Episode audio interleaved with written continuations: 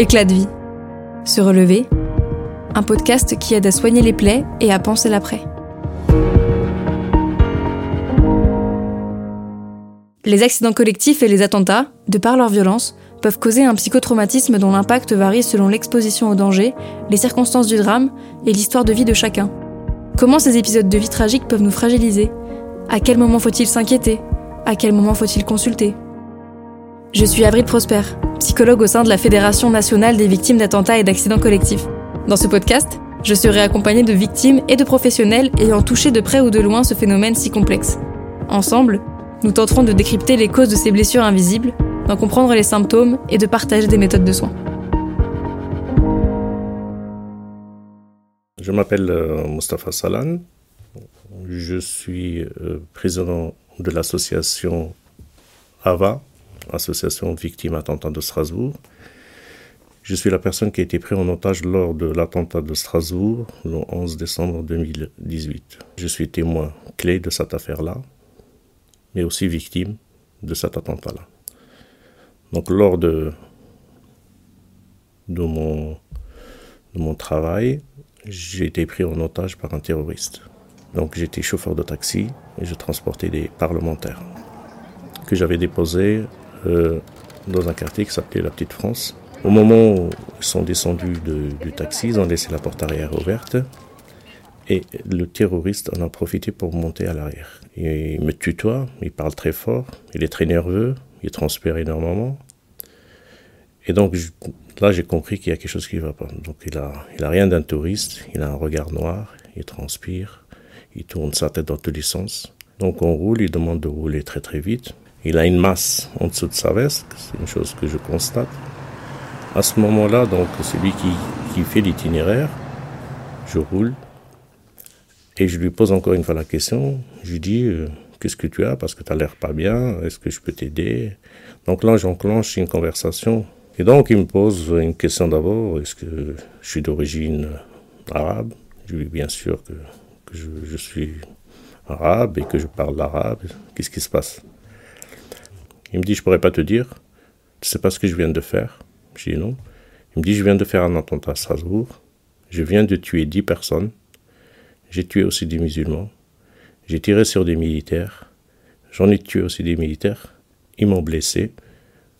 Voilà. Et donc là, on est arrêté dans un feu rouge. Je retourne pour le voir. Il saigne énormément, effectivement, du bras gauche. Et là, il me pointe l'arme sur moi au niveau de mes côtes, au niveau du flanc. Il me dit, écoute, à partir de cet instant-là, tu vas aller plus nulle part, tu vas rester avec moi. Et c'est fini pour toi ce soir. Donc à ce moment-là, je reste calme. Et je dis, c'est pas possible qu'il y ait un attentat à Strasbourg. J'ai rien, rien entendu. Je n'avais pas aucune information parce que ça venait d'arriver. Bon, là, il commence à revendiquer pourquoi il a fait ça? En disant qu'il était fier de ce qu'il venait de faire. Hein, donc, euh, et il me dirait qu'il faudrait tous les éliminer. Bien sûr, il parle des, militaires, il parle des États. Tu veux que je fasse quoi? Moi, je suis un simple chauffeur de taxi. Il a pris avec son arme derrière.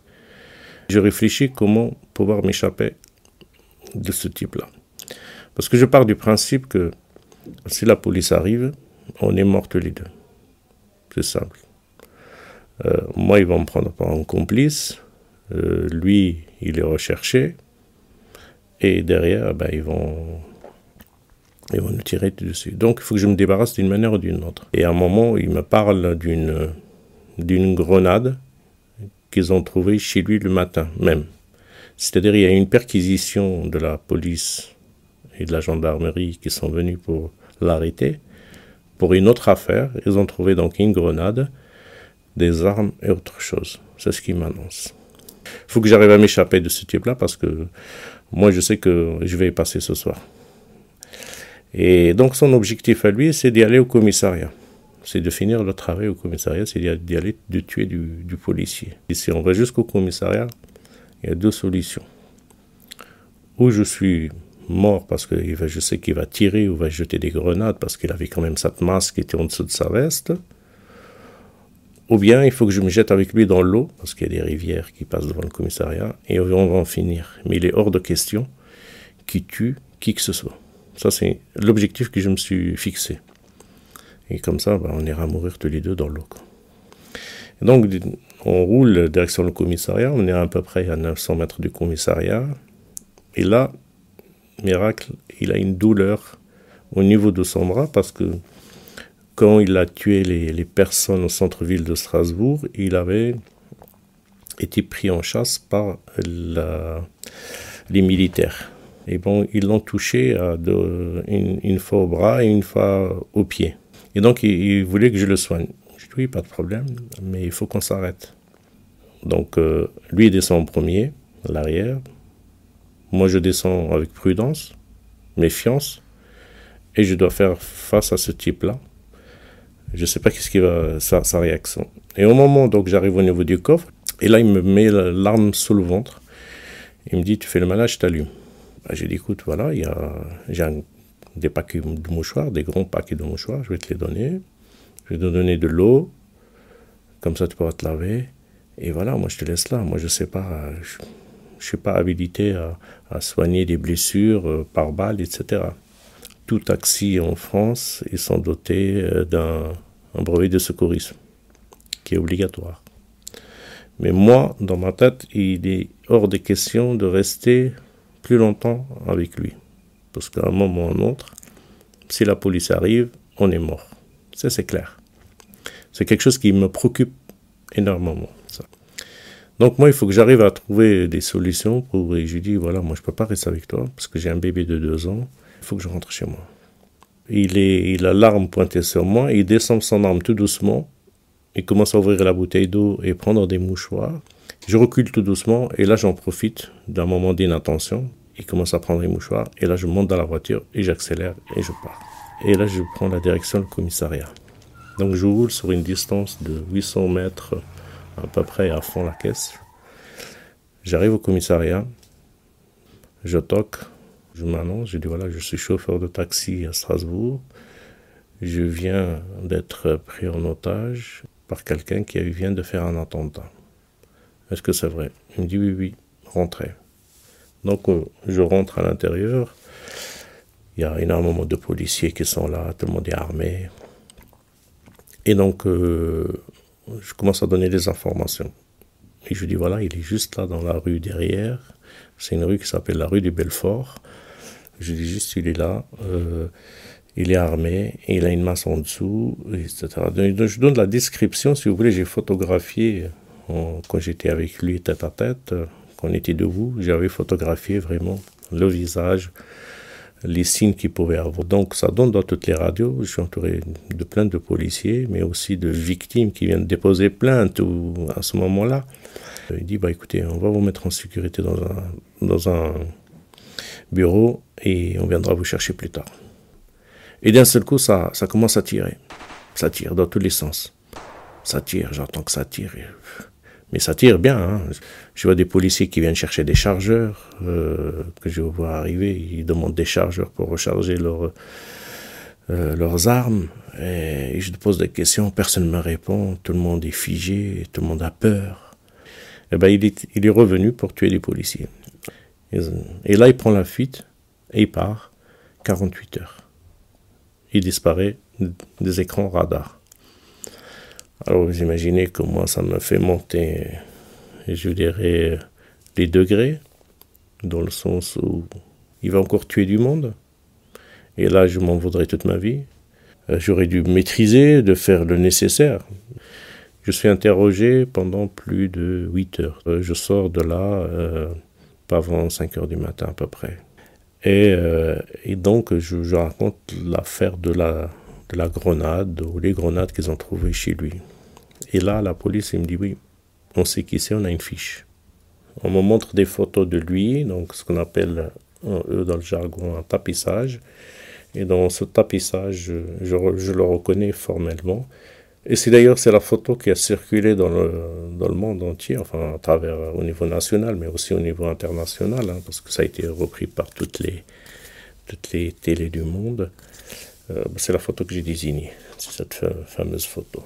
Une fois rentré à 5 heures du matin, on me laisse partir, donc je rentre avec euh, mon taxi et, et là je nettoie tout le sang qui était dans, Le lendemain, je suis délogé de chez moi, parce que j'ai 150 journalistes qui sont en mes trousses. Ils ont réussi à trouver mon nom, mon prénom, mon adresse. Donc, c'est ce qu'on appelle la chasse à l'homme médiatique. Moi, j'avais pas, pas envie d'en parler forcément aux médias et encore moins m'exposer, hein, parce que en sachant que ce type-là, sans doute, euh, il n'est pas mort, il n'est pas retrouvé, il n'est pas neutralisé, donc sans doute, bah, il va essayer de me retrouver. Je suis de nouveau interrogé par la police.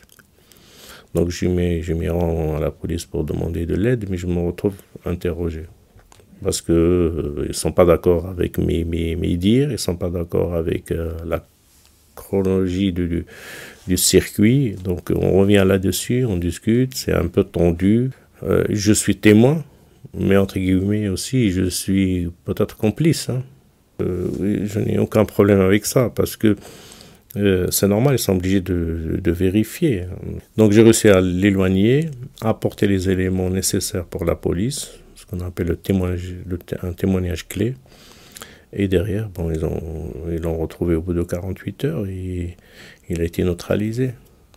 Tout ça, c'est des conséquences sur l'état psychologique, hein, ce qu'on appelle le stress post-traumatique qui va venir bien plus tard. Parce que dans, un, événement comme ça, on ne réalise pas. Vous gagnez au loto, vous ne réalisez pas. Il vous arrive quelque chose comme ça, vous ne réalisez pas. C'est bien plus tard. J'étais, j'étais anesthésié, j'étais euh, figé, euh, j'étais acteur d'un film que je ne souhaitais pas tourner, mais on m'a forcé à le tourner. Donc c'était assez dramatique. C'est quelque chose qu'on ne peut pas balayer comme ça. C'est pas possible. Et dire, ouais, tout va bien, on retourne travailler, c'est faux. Bon, j'avais quand même des gens autour de moi qui étaient des amis proches qui me soutenaient, qui ils avaient pris connaissance de l'affaire. Et là, on, on, fait pas mal de choses ensemble, euh, la marche, d'aller visiter des musées, des choses comme ça pour oublier. Et, et c'est là où je commençais bien sûr aussi à dessiner, hein, parce que mes nuits, euh, je dormais pas. Alors, il y a une progression, il faut savoir, il y a une, chronologie de, de, dessin. Ça dessinait comme un enfant au départ, si vous regardez ce qui sont dessinés un peu comme un enfant au départ. Après, il y a une progression dans, ce qu'on appelle le coup de crayon. Et c'est beaucoup dessiné aussi en noir. Euh, donc, c'est ce que je le ressenti. C'est des flashs ou des cauchemars que, qui, qui, m'a hanté tout, euh, tout le long de, ces cinq ans. Et donc, euh, je me réveillais la nuit parce que j'avais des cauchemars assez, assez horribles. Hein. C'est pour ça que dans ces dessins-là, il y a beaucoup d'armes hein, et, qui sont représentées. J'ai, un salon, je rentre dedans et c'est là que je commence à peindre. Donc, sinon, donc je reste pendant deux heures, trois heures à, faire de la peinture. là, je n'ai pas le téléphone qui sonne, il n'y a pas rien, je suis déconnecté. Donc c'est beaucoup dessiné en noir et après je vais un peu sur la couleur. C'est beaucoup de, de, des dessins de, de, la famille, des dessins des personnes qui m'entourent. C'est des expressions que je ressens à ce moment-là. Alors vous allez trouver des dessins avec des espèces de, spirales. Euh, pourquoi? Parce que c'est la, la, spirale euh, qui me tire vers le bas et je reste quand même accroché pour un espoir de, de pouvoir s'en sortir. Et en fin de compte, pourquoi chaque fois que je dessine, euh, justement avec des têtes un peu bizarres, c'est parce que tellement qu'on reçoit des coups dans la tête à tous les niveaux, sur la prise en charge, sur euh, tout ce qui se passe par rapport au, fonds de garantie, par rapport aux avocats, par rapport à toutes ces choses-là quand on fait de demandes, etc. On prend tellement de coups que notre tête, elle est plus ronde, elle est, elle est orthogonale. J'ai essayé, à travers cette histoire-là, de sortir quelque chose de bénéfique pour moi, enfin une fin qui serait bénéfique pour moi, surtout sur mon état psychologique. On n'est pas, pas conçu pour, pour, pour être pris en otage, on n'est pas conçu pour, pour euh, être euh, sur une scène de guerre et de vivre ça. On a besoin d'être d'être rassuré par notre, par notre pays, de, de pouvoir bien vivre ensemble et d'être en sécurité et de d'être dans un état de droit sur l'attentat, moi aujourd'hui avec le recul, ça devient un combat dans le combat. Effectivement, on a un dispositif qui, qui, qui est mis en place pour la prise en charge des victimes, etc. Mais ça, ça manque de peps, ça manque d'autres ouvertures qui peuvent améliorer sur d'autres formes.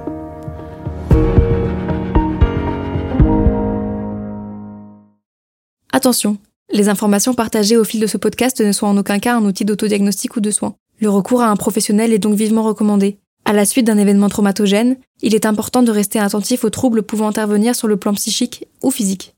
La FENVAC peut vous orienter vers des praticiens habilités à répondre à vos besoins. En cas d'urgence, contactez le 15.